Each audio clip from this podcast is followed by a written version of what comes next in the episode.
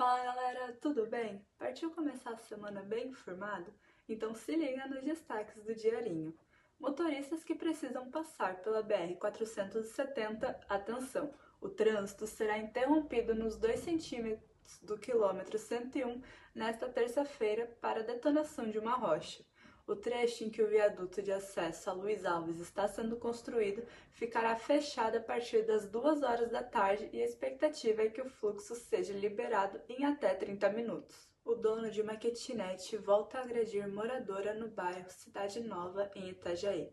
A vítima, que mora com a companheira e três crianças, já tinha sido alvo dos ataques de fúria do dono do imóvel na semana passada.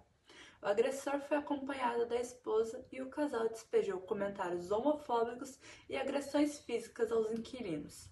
O caso deve parar na polícia. Um arquiteto de Itajaí denunciou o descaso do município com a manutenção do monumento de aniversário da cidade. A obra, inaugurada em 2010 na Beira Rio, foi projetada por Marcos Conder Neto, um dos principais nomes da arquitetura moderna nacional. O monumento é alvo de pichação, degradação e esquecimento. O espelho d'água, projetado pelo artista, acabou aterrado pela Secretaria de Obras do município. Por hoje é isso. Até breve!